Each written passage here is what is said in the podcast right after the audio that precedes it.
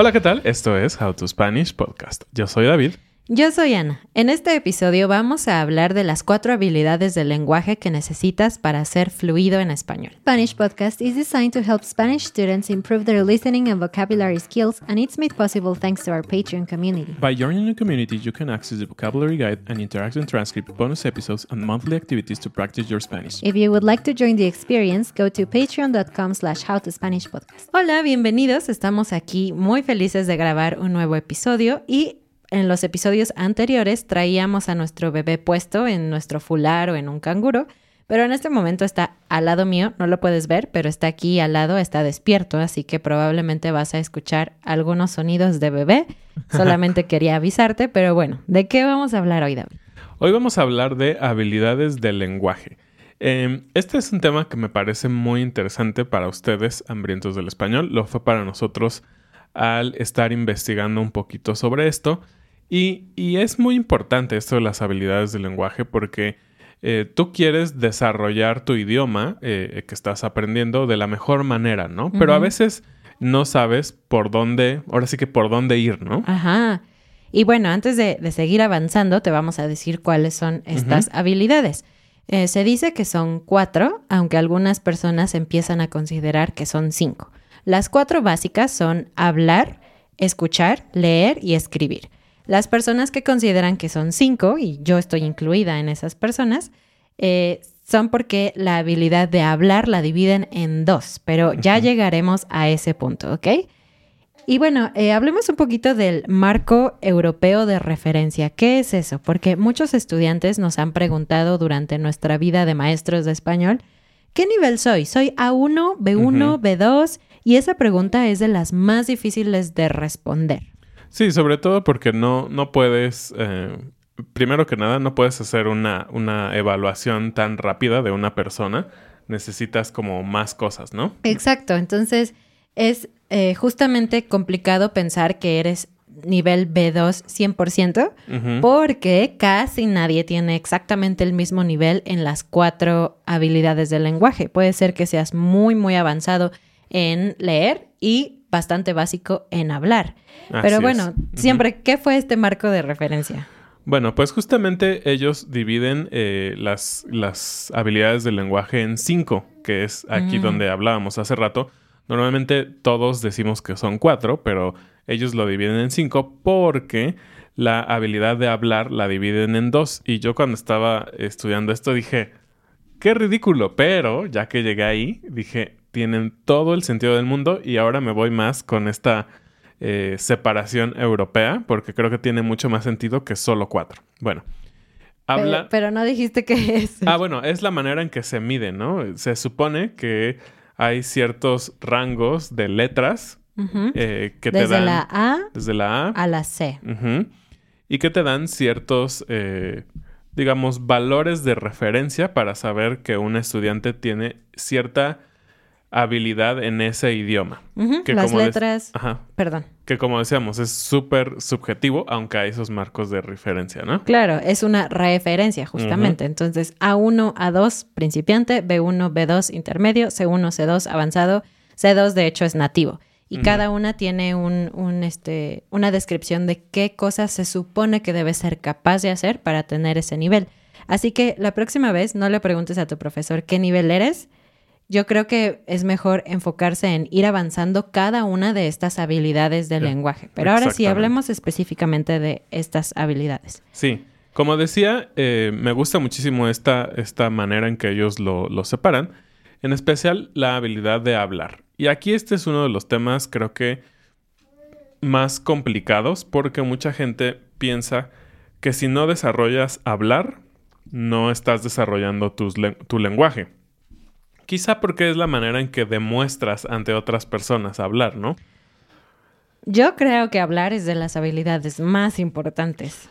Sí, obviamente sí, pero a lo que voy es, eh, debes ir desarrollando todas, ¿no? Ah, no puedes solo desarrollar hablar o no puedes medirte solo por hablar. Claro. Porque puede ser que tú no quieres hablar en el sentido de que tal vez no tienes un área en donde se va a utilizar tu idioma, lo quieres para estudiar. Es decir, Mm. yo quiero aprender inglés, eh, no voy a decir inglés porque es como, lo sé, pero digamos, quiero aprender alemán técnico Mm. porque me interesa aprender sobre todos los coches que desarrollan en Alemania.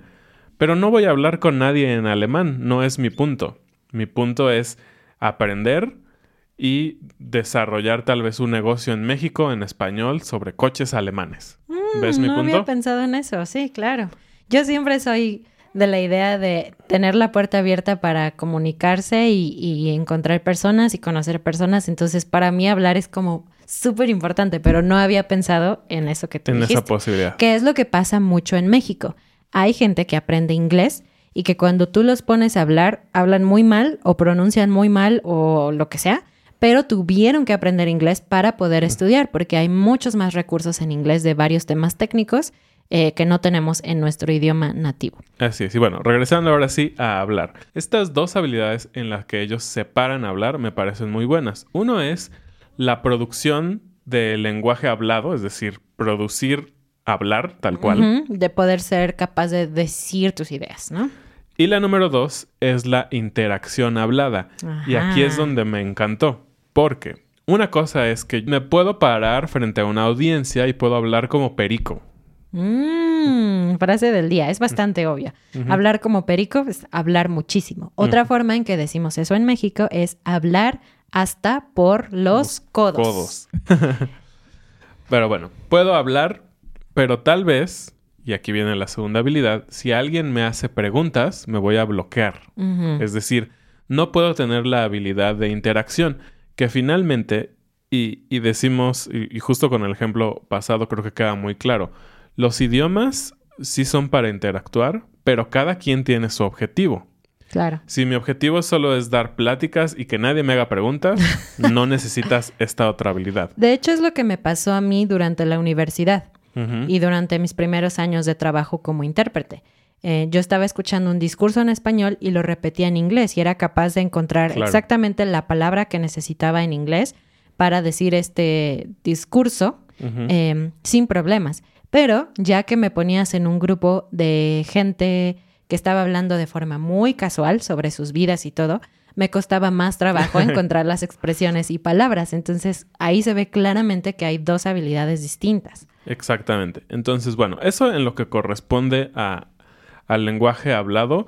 Aquí eh, creo que la mayoría de ustedes que forman parte de nuestra comunidad están aquí para lograr una interacción social. Entonces, obviamente, es importante que puedas dar un discurso, pero por lo que hemos sabido de ustedes que están en nuestra comunidad de Discord, en Patreon, muchos de ustedes quieren hablar con su vecino, con la persona que está haciendo un trabajo en su casa, con tus compañeros de trabajo que hablan español. O con tu Entonces, familia.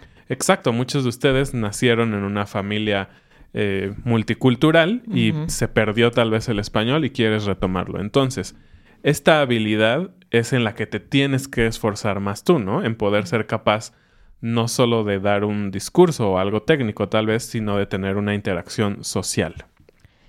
Y aquí yo quiero preguntarte, ¿qué opinas sobre la importancia de las otras habilidades? Porque tal vez yo solo quiero conectar con mi familia y por eso quiero aprender a hablar, pero ¿qué tan necesario es entonces dedicarle tiempo a leer o escribir? Um, creo que es una parte esencial. Igual, cada ejemplo es único.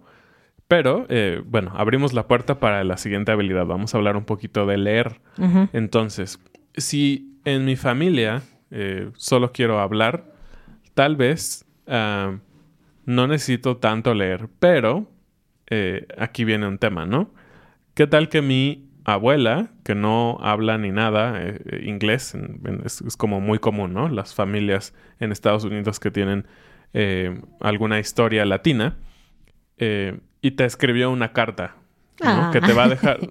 A lo mejor te dejó una carta, ¿no? A lo mejor ya falleció, te dejó una carta y no tienes esa habilidad. Entonces, de nuevo, tu objetivo social está incompleto otra vez.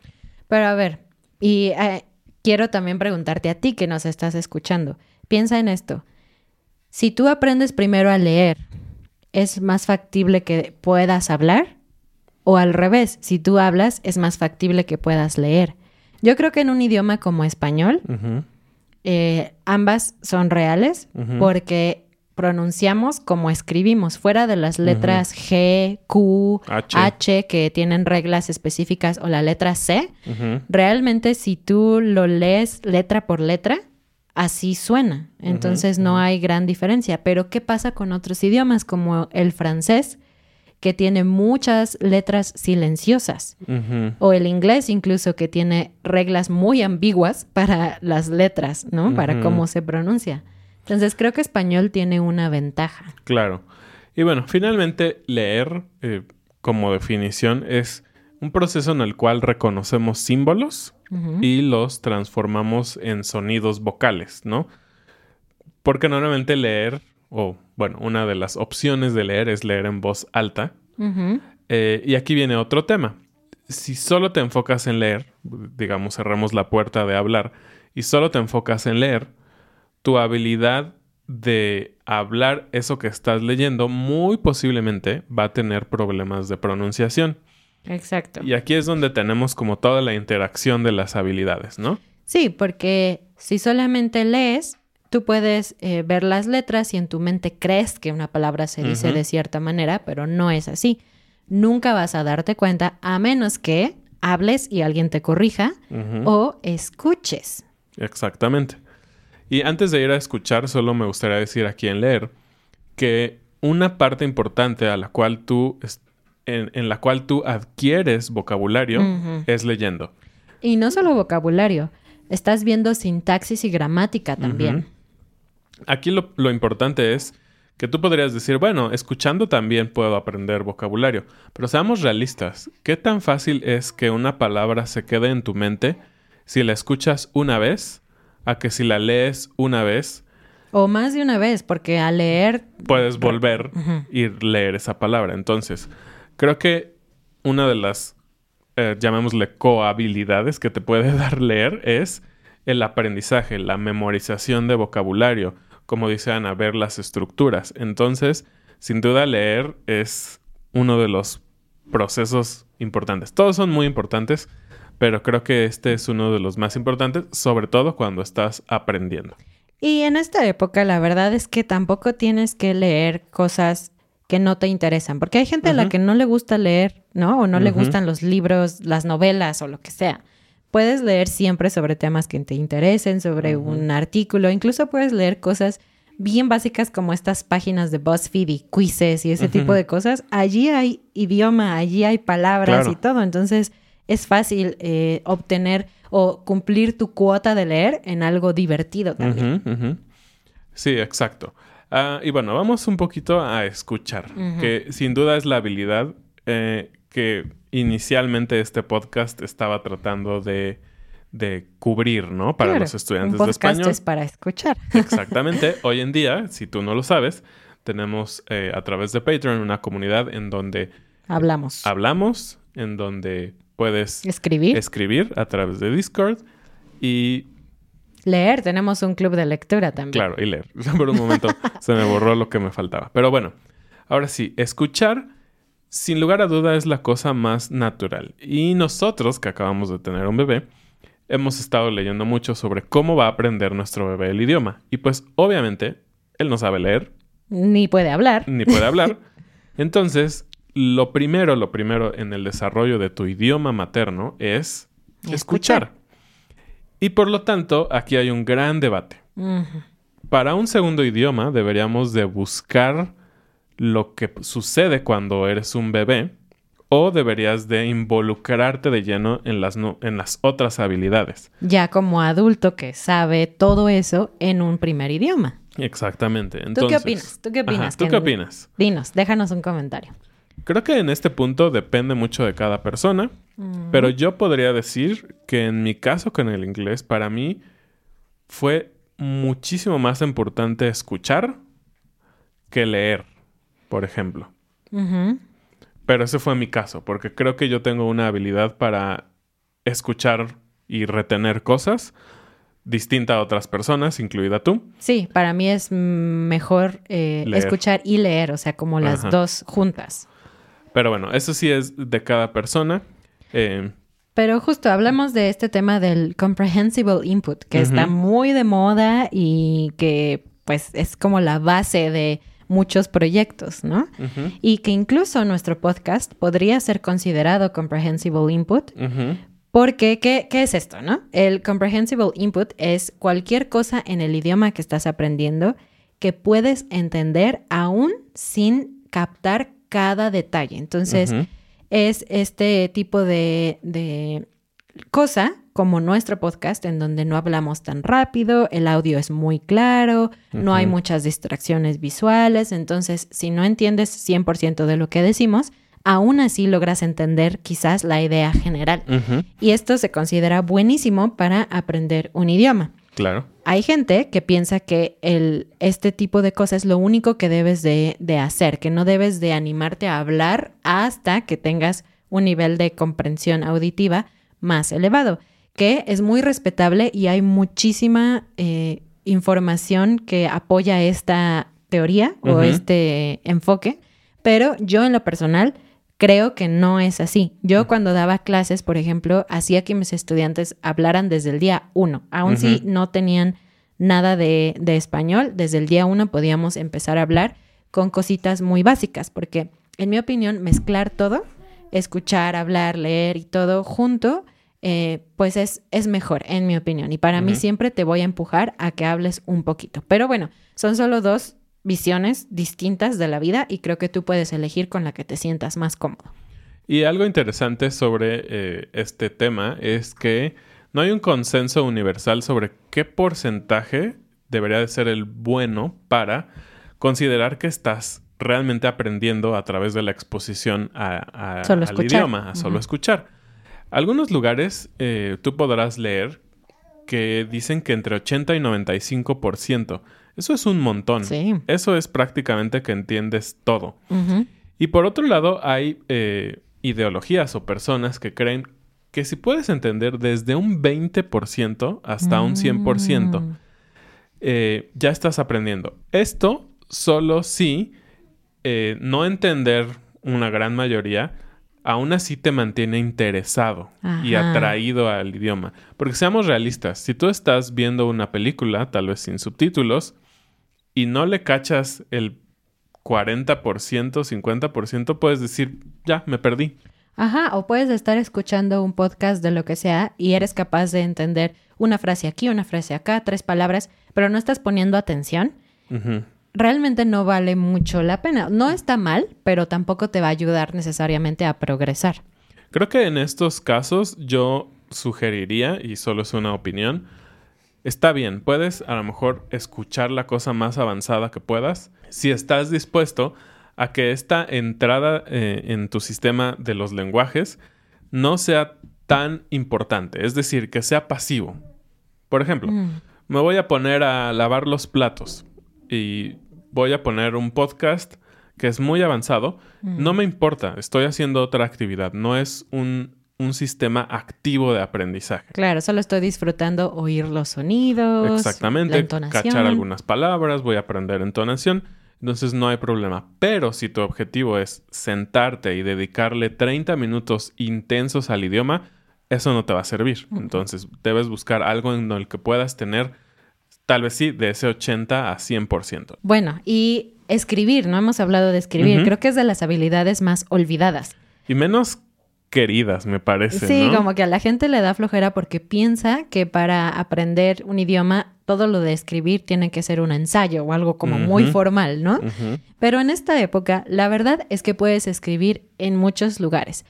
Creo que escribir es intimidante porque cuando tú hablas con una persona y cometes errores, pues se, se le olvida al siguiente día, Se- ¿no? las palabras se las lleva el viento. Exacto. Se borran. Pero cuando escribes, ahí, está, para siempre. Exactamente. Entonces te puede dar un poquito de miedo, pero aquí te quiero decir algo que ya he mencionado hace mucho tiempo, así que tal vez no te acuerdas o no lo has escuchado, pero algo que me ayudó muchísimo al aprender inglés fue que decidí escribir historias cortas en inglés en un blog, cuando esto de los blogs era como El boom. El boom. Y cometí muchos errores. De hecho, tengo, tengo las historias, tengo un libro y ahora que lo leo digo, ay, ¿por qué escribí eso? Pero lo que pasó es que mucha gente me empezó a corregir de manera amable. Tuve mucha suerte, ¿sí? Porque la gente me corregía muy amablemente y pude aprender mucho, pero eso implicó poner mi trabajo afuera, ¿no? Ahí a la vista de la gente. Y Sí. no tiene que ser algo así si a ti no te gusta escribir historias cortas, pero simplemente tener interacción en cualquier plataforma con hablantes nativos, con otros estudiantes, etcétera, mandar mensajes, etcétera, todo eso te ayuda a pues mejorar también. Sí, y creo que en este momento en donde todos tenemos acceso a un teléfono o a una computadora que te da opciones de corrección, eh, la- hace la vida mucho más fácil. Eh, si yo hubiera aprendido inglés en este momento, eh, hubiera sido más fácil, porque la Claro. verdad es que es muy frustrante equivocarte en cositas que tal vez ya sabes y que al- solo te quedas como TH va, la H va antes que la T o la T va antes que... Entonces... O una vez yo escribí Dear Sir, como de querido Ajá. señor, pero escribí Dear como del venado, el Venado. animal. señor venado. Señor Venado.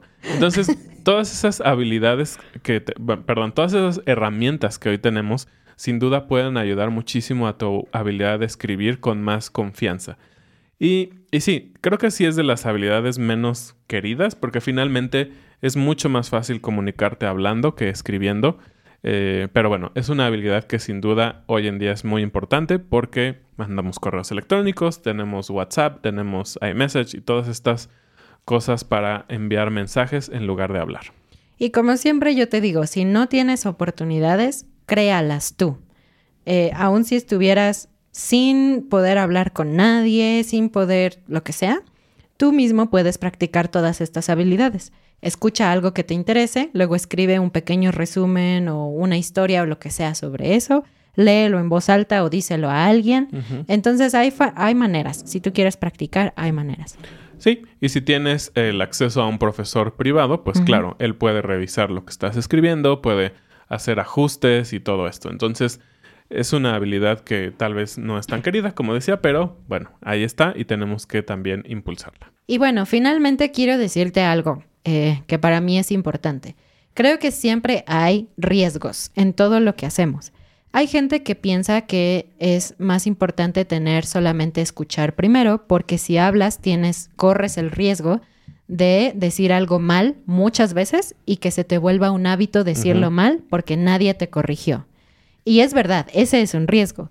Pero por otro lado, también si solamente escuchas y pasas mucho tiempo escuchando, es probable que te vuelvas un poco perfeccionista y que siempre tengas esta sensación de que no estás listo para hablar y que lo dejes y lo dejes y lo dejes y te pierdas de oportunidades de conectar con otros estudiantes o con hablantes nativos, etcétera. Es cierto que ese también es un riesgo.